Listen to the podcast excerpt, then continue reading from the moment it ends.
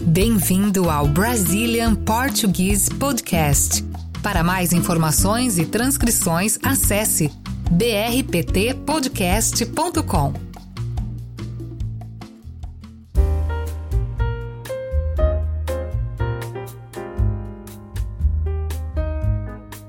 pensei em trazer para os nossos ouvintes uma expressão que eu gosto muito, que é uma expressão que eu ouvi essa semana em uma conversa com amigos do trabalho. Qual é? A expressão rádio peão. Ah, ah, eu uso demais essa expressão. Eu ouvi essa expressão durante uma conversa que a gente teve a respeito da vacinação de professores, é, vacinação contra a Covid-19. Nós, professores, estamos sendo vacinados aqui no Brasil, porém existia um rumor de que a gente voltaria às aulas presenciais antes de tomar a segunda dose da vacina.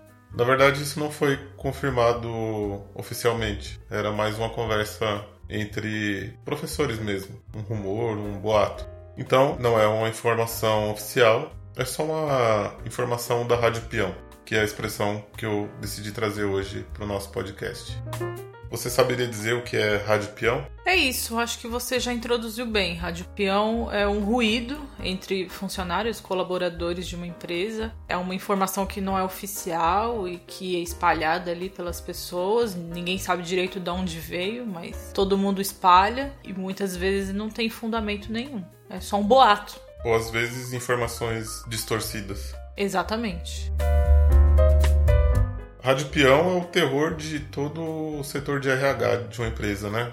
É verdade. Ninguém do recursos humanos gosta da rádio peão e dessas conversas de corredores, desses papos não formais. Não oficiais. Não oficiais. Esse fenômeno da rádio peão costuma acontecer quando o setor de recursos humanos, o RH, é falho na comunicação com os funcionários. Uma empresa que tem uma boa comunicação com os funcionários costuma ter menos ocorrências de rádio peão do que empresas costumam ocultar informações. Sim, com certeza. As empresas claras, né, com informações claras e abertas a discussões. Se o funcionário tiver algum tipo de dúvida, vai lá, esclarece com o setor de recursos humanos. Não costuma ter essas conversas paralelas, né, da rádio peão.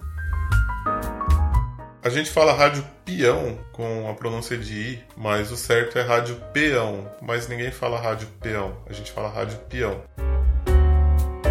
Existe aí uma confusão entre essas duas palavras, peão e peão. Peão pode ser a peça de menor importância no xadrez, pode ser trabalhador rural, pode ser também quem trabalha em serviços braçais, na construção civil, por exemplo, ou aqueles funcionários que ficam na base da pirâmide. Então você imagina uma empresa como uma pirâmide, a organização dos funcionários. Você tem o presidente da empresa no topo dessa pirâmide e aí vai descendo, vai passando pelos funcionários da gestão, né, os diretores, enfim, até chegar na base onde você encontra ali os trabalhadores braçais, enfim, o pessoal da linha de frente. Claro que é um termo pejorativo, né? Ninguém titula outra pessoa de peão, só os próprios, mas como numa brincadeira, né? Sim. Não é bacana chamar alguém de peão. Sim, não chame ninguém de peão. É.